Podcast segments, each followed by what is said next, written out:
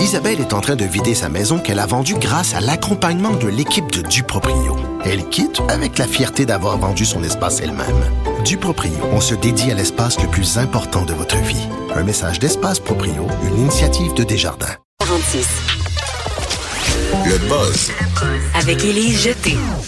Bonjour Élise. Bonjour, Et Mario. dans ton boss d'aujourd'hui, tu commences avec euh, notre Québécois Xavier Dolan à Cannes. Oui, un touchant moment euh, qui est arrivé tout à l'heure. Xavier Dolan qui a réussi son retour au Festival de Cannes.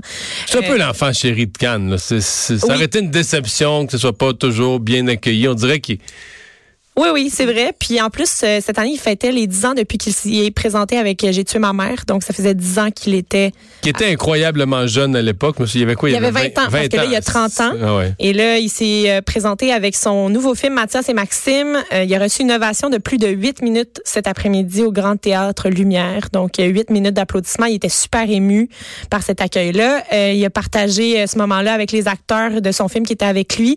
Il y avait Gabriel Dalmeda Freitas, Pierre-Luc Funk, Samuel Gauthier, Adib Al-Khalidé, Antoine Pilon, Catherine Brunet. Ils étaient tous Tu là. tu vois, un gars comme Adib Al-Khalidé, Ouais. on aurait aimé ça qu'il parlait, mais là, ils sont tous souvent sont pognés dans la cérémonie Ben tout ça. Mais je l'ai vu en spectacle. On dirait que je l'imagine moins sur un tapis rouge. Oui, Comment- mais... Je serais très curieux d'entendre ses réflexions, tout ce qu'il y aurait à raconter. parce que tu sais, c'est le genre de type qui se pose un peu plein de questions, puis Ouais. qui philosophe sur tout. C'est puis- vrai. Mais il, il pourrait peut-être amener une touche d'humour à ça aussi parce que, mais malgré tout, euh, Xavier Dolan était tellement ému, il avait les larmes aux yeux, il, il s'est exprimé. qu'Adib devait être élu- ému de- quand même. C'est ça, tout- toutes euh, ses amis qui étaient à côté de lui, euh, c'était un projet d'équipe, hein, ça a beau Non, être je le film de comprends. Xavier Dolan, donc ils étaient tous euh, très émus. Et Xavier Dolan a dit, ça fait dix ans que je suis débarqué à Cannes avec mon film J'ai tué ma mère, et depuis, j'ai vécu ici tellement d'expériences enrichissantes, de belles rencontres et de moments comme celui-ci. Euh, il a pas parlé très longtemps parce qu'il pleurait. Fait que euh, c'est ça, puis était bien touché, euh, et c'est euh, la troisième fois hein, qu'il est en compétition à Cannes. Il avait gagné le prix du jury en 2014 avec Mommy, le grand prix du jury en 2016 avec Juste la fin du monde. Puis là, cette année, euh, les prix vont être remis samedi à Cannes. Fait que on va surveiller ça. On va surveiller ça.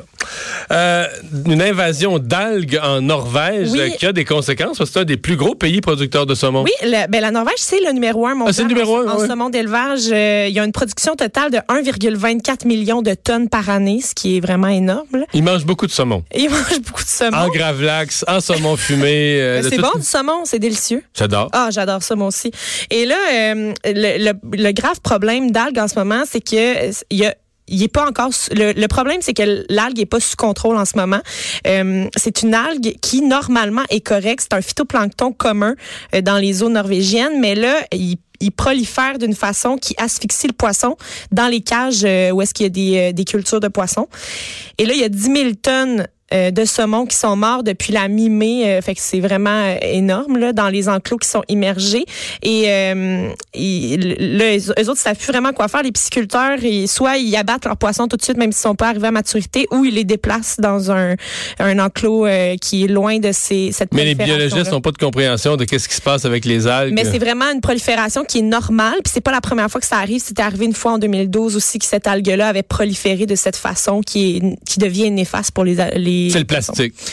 Euh, c'est sûr que ça. Tout, tout est le plastique. Tout- on, peut le mettre, on va mettre la faute là-dessus. C'est bon. Puis, euh, ben, dans le fond, euh, là, en Norvège, le, le poisson, il devient plus cher hein, parce que quand ça quand ça va pas bien, ben, ils Mhm. n'ont pas le choix d'augmenter le prix. Donc, euh, cet épisode-là, ça a causé une hausse de 5,7 euh, cette semaine, en une seule semaine pour le poisson. On est rendu à l'équivalent de 10 dollars canadiens le kilo. Et c'est pas fini. Là, ça se pourrait que ça devienne encore pire.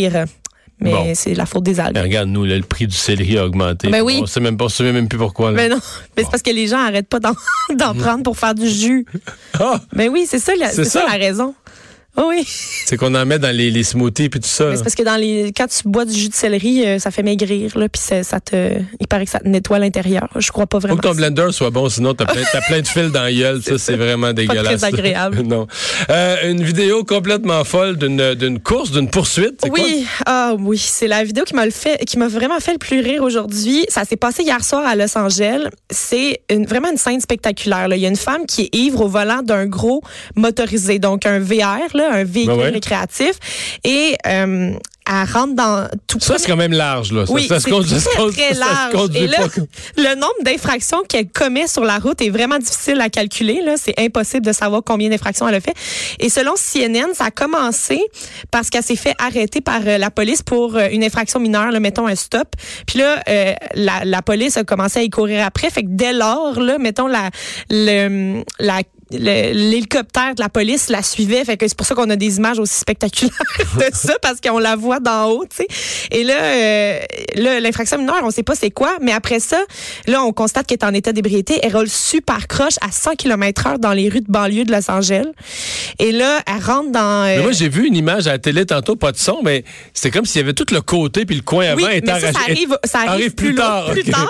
Parce que là, premièrement, elle l'a volé. Le VR, il est pas à elle. OK. Ça, c'est pas une mince tâche, là. Voler un VR euh, à la base, euh, c'est pas quelque chose que je fais à Non, tous les, puis tous les c'est mardis soirs. c'est que tu pars avec les sous-vêtements, puis là-bas, ça donne C'est quelqu'un ça, d'autre accessoirement. Là. Et là, dans sa cavale, elle percute six voitures et un arbre. Et l'arbre Ah, que la. la- éventre euh, complètement le côté. Donc, quand elle continue à rouler, le côté droit du véhicule est complètement ouvert. Donc là, il vente dans la bâtisse. Là, tu vois, là. des- tu vois des feuilles de papier, des morceaux, Oui, oui. des morceaux de linge qui partent au vent. OK. Puis là, il y a deux chiens dans le, le VR avec elle. Et là, il y a un des chiens qui se trouve à bord qui veut il veut se faut se sauver, fait qu'il il essaie de sauter du véhicule. Fait que là, on le voit grimper par la fenêtre. Puis là, lui, il, il est comme, moi, je reste pas ici, là. c'est sûr que je reste pas ici. Puis là, finalement, il réussit à, à sauter. Puis là, il se roule, comme dans les films, là, il se roule sur le côté pour euh, survivre. Finalement, le chien est pas blessé. Il Euh, reste son cours de cascadeur. Ouais, c'est ça, exactement. Et euh, après une dernière collision, la conduite, euh, la conductrice euh, sort puis elle prend la fuite à pied. Évidemment, les policiers l'ont arrêtée rapidement. Et euh, au total, il y a trois personnes qui ont été blessées dans cette course folle. On est content qu'il n'y ait pas eu de décès parce que ça aurait pu là, à la vitesse où Mais elle là, je veux arrive. dire, quand les procureurs de la couronne vont tomber sur son dossier, la liste des accusations, ça va c'est de, de deux quoi? Mais pour vrai, c'est un bon divertissement. Regardez, quand même. Parce que pour les images, j'ai vu, c'est pas, c'est comme un petit peu un vieux VA, pas vieux Oui, oui. archaïque, mais, Non, non, mais juste assez vieux pour que ça rende ça plus drôle, plus Oui, oui. de film encore. là. Un vieux Winnebago, là. ouais, c'est assez euh, Tout arraché, plus de côté, avec euh, bon. Exact. Euh, euh, tu nous parles aussi de trois oursons qui eux aussi se sont emparés d'un véhicule. Oui, ben c'est le, le thème aujourd'hui. C'est un c'est un gars qui il est en vacances avec ses parents dans le Tennessee, puis là ils ont loué une espèce de cab- une petite cabine dans le bois. Et là ses parents ils font comme viens viens voir viens voir, puis là il sort dehors.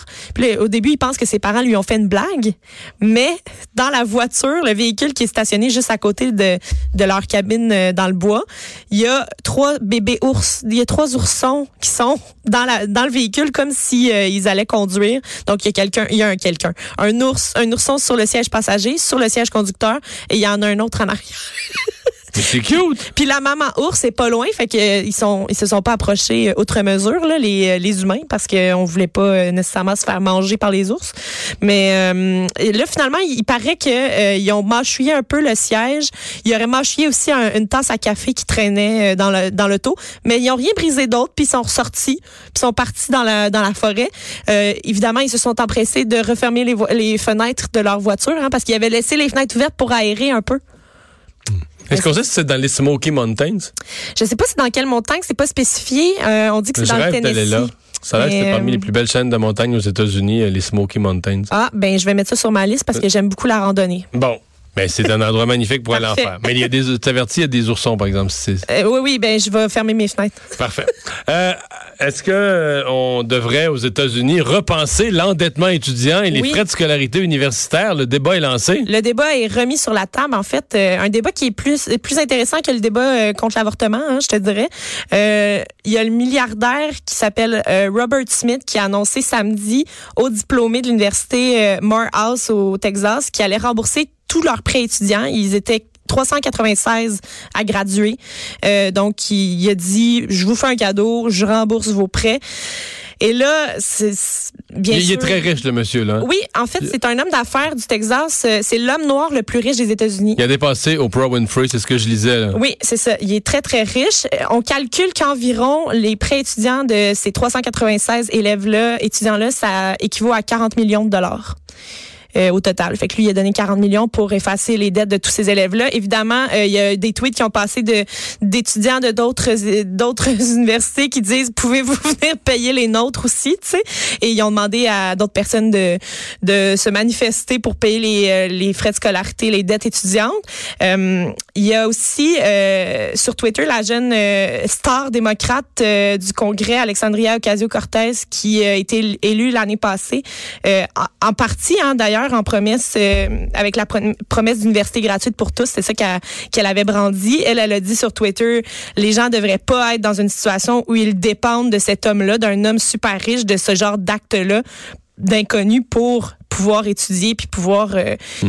euh, mener une vie. Bien évidemment. Mais c'est parce que si on regarde le montant, ça voudrait dire 40 millions pour 400, ça voudrait dire qu'en gros, c'est 100 000 de dette chaque. Par étudiant. Voilà. C'est pas mal mais c'est difficile de commencer ta vie. Tu on dit, ils disent que euh, souvent pendant environ dix ans, suivant la, la sortie des, des, universités aux États-Unis, euh, ça pèse lourd dans les choix d'emploi que, que les jeunes vont faire, puis dans les choix de vie hmm. aussi qu'ils vont faire. Peut-être pas fonder une famille tout de suite, mais essayer d'avoir un emploi payant. Euh, donc évidemment, euh, ça ramène euh, beaucoup de débats dans le. Ouais. Mais c'est quoi? En fin de semaine, j'avais une discussion là-dessus avec quelqu'un. Ouais. Puis on se posait la question est-ce que le, type a fait une. Pas que c'est pas une bonne action, on veut dire. Mais s'il voulait aider des étudiants, est-ce qu'il a fait de la bonne façon d'effacer toutes les dettes? Parce qu'un temps, moi, je suis un étudiant qui a vraiment moins de dettes que les autres. Mm-hmm. Parce que j'ai fait tout mon cours universitaire, j'ai fait attention. Euh, quand les autres sortaient d'un bar, moi je me disais j'ai pas les moyens, je sors pas, tu sais, je, je veux pas dépenser de la bière avec des prêts étudiants puis tout ça. Fait que plutôt d'avoir une dette de 100 000, j'en ai une de 50. Ouais. Qui est élevée quand même. Mais, mais là, je me dis, euh, ça n'a pas de bon sens l'injustice, là. J'aurais dû sortir toutes les semaines avec les autres clowns puis tout ça. Je veux dire, la, la dette, vois, la dette que j'ai pas accumulée, est-ce qu'il n'aurait pas dû donner un montant fixe à tout le monde? Oh, question philosophique. C'est une bonne question.